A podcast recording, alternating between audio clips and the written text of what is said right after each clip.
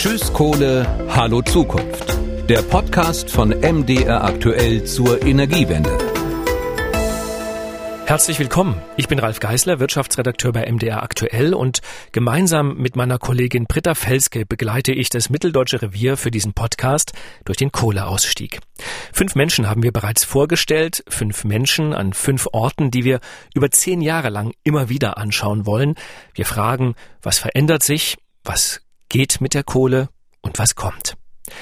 Heute gibt's ein Extra, denn angesichts von Putins Krieg in der Ukraine, da fragen sich ja viele, wie schnell kommt Deutschland denn wirklich aus der Kohle raus? Womöglich brauchen wir ja Kraftwerke und Tagebaue länger, wenn Russland uns kein Gas mehr liefern sollte. Darüber spreche ich mit Philipp Litz von Agora Energiewende. Die Organisation, die will die Energiewende ausdrücklich voranbringen. Und Philipp Litz war bei Agora zuletzt Projektleiter für Klimaschutz, Kohleausstieg und Strukturentwicklung. Er ist studierter Politikökonom und Autor der noch druckfrischen Studie Die deutsche Braunkohlewirtschaft 2021. Herzlich willkommen, Herr Litz. Guten Tag. Vorgesehen ist ja der Kohleausstieg bislang für 2038. Die Bundesregierung würde ihn aber gerne auf 2030 vorziehen. Ist das angesichts der derzeitigen internationalen Lage überhaupt noch denkbar? Ja, ich denke absolut. Die Verwerfungen, die wir aktuell sehen, sind auf der einen Seite erstmal äh, eine kurzfristige Angelegenheit, haben aber natürlich langfristige Implikationen. Da der Kohleausstieg ohnehin bis 2030 erfolgen soll und eben die Kohlestrommengen vor allem durch erneuerbare Energien ersetzt werden sollen, ist das auch weiterhin realistisch. Aber es war ja lange geplant, wir steigen aus der Kohle aus und als Alternative, wenn keine Sonne scheint und wenn kein Wind weht, dann nutzen wir Erdgaskraftwerke. Dieses Erdgas, das droht ja unter Umständen auszufallen. Wo soll denn dann die Energie herkommen? Nur zunächst mal ist es so, dass ja nicht das gesamte Erdgas ausfällt, sondern wir darüber sprechen, ob wir noch weiterhin Erdgas aus Russland importieren wollen. Ungefähr 50 Prozent des Erdgases kommt aktuell aus Russland. Das heißt, dass die Mengen natürlich Schritt für Schritt ersetzt werden müssen. Die Bundesregierung hat gerade ein neues Konzept vorgelegt, wo sie langfristig hinwollen und eben auch die Gaskraftwerke eben zunehmend auch umrüsten wollen und eben zunehmend mit Wasserstoff auch betreiben wollen. Insofern ist dieser langfristige Ausstieg auch vom Erdgas eben dort auch schon angelegt. Wie viel Prozent unseres Stroms kommen denn momentan noch aus der Kohle und wie viel müsste man denn dann ersetzen? Aktuell kommt ungefähr noch ein Viertel der Stromerzeugung tatsächlich aus Braunkohlekraftwerken in Rheinland, in Mitteldeutschland und der Lausitz und auch Steinkohlekraftwerken, die über ganz Deutschland verteilt sind. Und diese Strommengen, die müssten dann eben auch bis 2030 vollständig durch erneuerbare Energien, durch Windenergie und Sonnenstrom ersetzt werden. Und das ist aus Ihrer Sicht tatsächlich auch dann möglich, wenn wir weniger Gas zur Verfügung haben. Ja, absolut. Also das große Missverständnis ist so ein bisschen, dass das Großteil des Gases, das wir sowohl aus Russland importieren, aber auch aus anderen Ländern, das wird nicht im Stromsektor verbraucht, sondern der Großteil des Gases, den nutzen wir, um unsere Wohnungen zu heizen. Das ist eigentlich der eigentliche Schwerpunkt, um den es geht und über den wir auch reden müssen.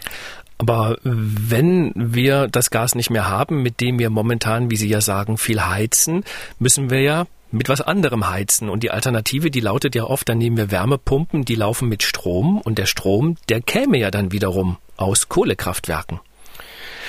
Das Ziel ist es, das überwiegend durch erneuerbare Energien zu ersetzen, also durch Windenergie, durch Sonnenenergie, aber auch zum Beispiel Biogasanlagen, Wasserkraft. Dann hat man natürlich immer das Problem der Speicherung. Das heißt, man kann da kurzfristig eingreifen, indem man zum Beispiel mehr Batterien, also Großbatterien anbaut und der nächste große Speicher, das ist dann der Wasserstoff. Da wird dann quasi aus Wind- und Sonnenstrom überwiegend grüner Wasserstoff produziert, wenn wir eben besonders viel von Wind- und Sonnenenergie gerade verfügbar haben. Aber das heißt unterm Strich Forderungen von Politikern, die sagen, man sollte die Kraftwerke eben doch länger laufen lassen als bis 2030, vielleicht sogar länger als bis 2038, halten Sie für Quatsch. Weil die Bundesregierung, die ist ja nicht ganz so, ich sag mal, optimistisch wie Sie. Also ähm, der Wirtschaftsminister Robert Habeck, der hat ja gesagt, es sei alles auf dem Prüfstand und es gebe da prinzipiell auch erstmal keine Denkverbote, auch nicht bei der Verlängerung von Laufzeiten für Kohlekraftwerke. Ich bin mir sicher, dass das natürlich alles geprüft wird, aber ich komme zu dem Schluss, dass in der Gesamtabwägung die Kosten im keinen Verhältnis zum Nutzen stehen. Denn die zusätzlichen Kosten, die uns entstehen werden, wenn wir weiterhin Braunkohle in dem Maße verfeuern, wie wir das heute haben, wir haben da so ein bisschen die Wahl zwischen Pest und Cholera, so leid es mir tut. Und wir haben da einfach gerade mehrere Krisen, die wir gleichzeitig angehen müssen. Und das Gute ist ja, wir haben ja die technischen Lösungsmöglichkeiten für viele von diesen Fällen. Wir wissen ja, was wir tun müssen. Dass da noch nicht jedes kleinste Detail durchgeregelt ist, das ist vollkommen normal. Aber wir haben die Technologien, wir haben die Strategien und wir haben die Pläne. Wir wissen, was wir machen müssen. Deswegen bin ich eigentlich auch sehr optimistisch, dass uns das gelingen kann. Wie viel Wind Räder müsste man denn zubauen, damit man diese Mengen an Kohlestrom, die wir bislang nutzen, tatsächlich auch ersetzen kann, auch ersetzen kann am Ende durch grünen Wasserstoff, der, Sie sagten es ja gerade, hergestellt wird aus zum Beispiel Windstrom und Wasser. Wir bräuchten ungefähr, jetzt mal Pi mal Daumen gerechnet, ungefähr doppelt so viele Windräder, als wir aktuell schon haben. Das heißt nicht unbedingt, dass wir dann doppelt so viel Fläche auch tatsächlich benötigen, weil die Windräder mit der Zeit größer geworden sind. Wir müssen uns aber auch im Klaren darüber sein, dass wir relevante Mengen des Wasserstoffs, das wir in Deutschland tatsächlich benötigen, importieren werden. Könnte denn Deutschland durch eigenen Zubau zumindest die Energiemengen ersetzen, die jetzt wegfallen, also sprich Kohle und Atomstrom und dann ja womöglich auch noch äh, die Gaskraftwerke. Wenn wir uns nur auf den Stromsektor konzentrieren, dann würde ich sagen, ja, das ist machbar.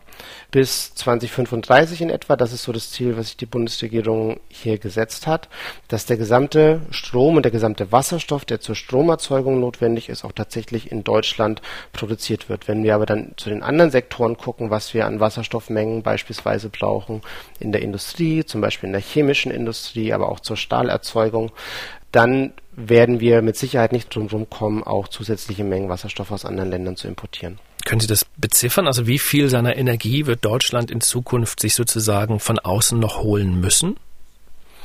Also aktuell ist es so, dass Deutschland ungefähr drei Viertel seiner Energie in etwa aus dem Ausland bezieht. Und ich gehe davon aus, dass das auch in Zukunft mindestens noch ungefähr so ein Drittel bis die Hälfte sein wird, was man aus dem Ausland bezieht. Aber heißt das unterm Strich nicht, ähm, wir steigen aus Kohle aus, wir steigen aus Atomkraft aus, wir kriegen womöglich nicht mehr ausreichend Gas aus Russland und dann kaufen wir uns den Kohlestrom in Polen und den Atomstrom in Frankreich? Nein, das sollte nicht das Ziel sein, dass wir Kohlestrom oder Atomstrom aus anderen Ländern beziehen, sondern es geht dann vielmehr darum, wie ich gerade gesagt habe, zum Beispiel eben grünen Wasserstoff aus anderen Ländern zu importieren. Die Stromerzeugung wird überwiegend in Deutschland selbst erfolgen. Wenn wir dann aber zu Wasserstoff gucken, da braucht es einfach riesige Mengen von erneuerbaren Energien, um den tatsächlich großflächig und auch kostengünstig produzieren zu können. Und dann wird es vor allem darauf ankommen, dass man hier zum Beispiel gute Zertifizierungssysteme aufsetzt. Das heißt, dass man eben nicht Wasserstoff, der auf Basis von Erdgas beispielsweise oder auf Basis von Kohlestrom erzeugt wird, sondern der tatsächlich aus erneuerbaren Energien erzeugt wird, dann auch importiert wird. Aber ist es nicht viel billiger, wenn man in Zukunft sagen würde, na gut, dann nimmt man eben den französischen Atomstrom und den polnischen Kohlestrom, anstatt grünen Wasserstoff selbst herzustellen, weil zumindest die Atommeiler in Frankreich, die laufen ja weiter.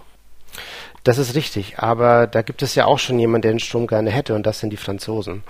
Meiner Meinung nach kommt es da eben darauf an, dass die Bundesregierung da eine solide Strategie aufsetzt, sich darum kümmert, dass ausreichend erneuerbare Energien in Deutschland zugebaut werden und dass die Wasserstoffproduktion und der Wasserstoff, den man dann importiert, eben auch entsprechend grün ist und zertifiziert ist und dass da geschlossene Lieferketten gibt.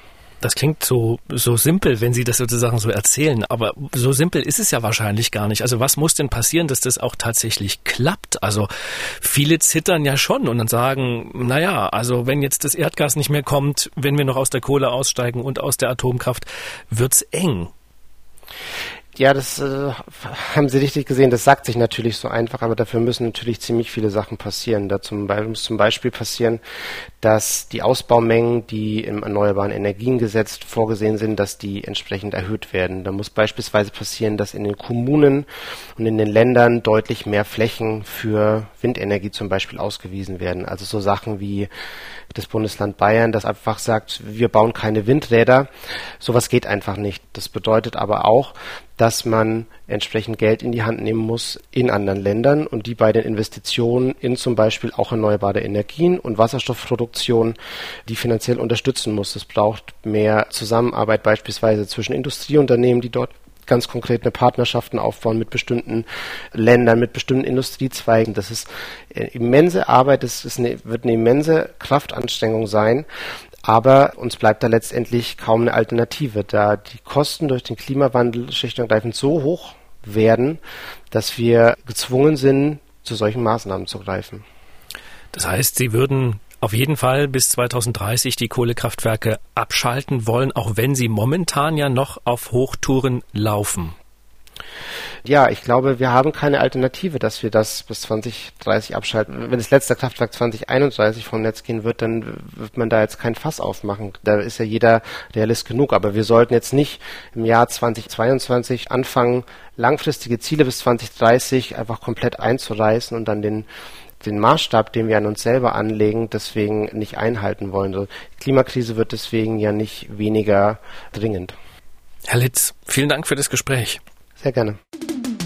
Tschüss Kohle, hallo Zukunft. Der Podcast von MDR aktuell zur Energiewende.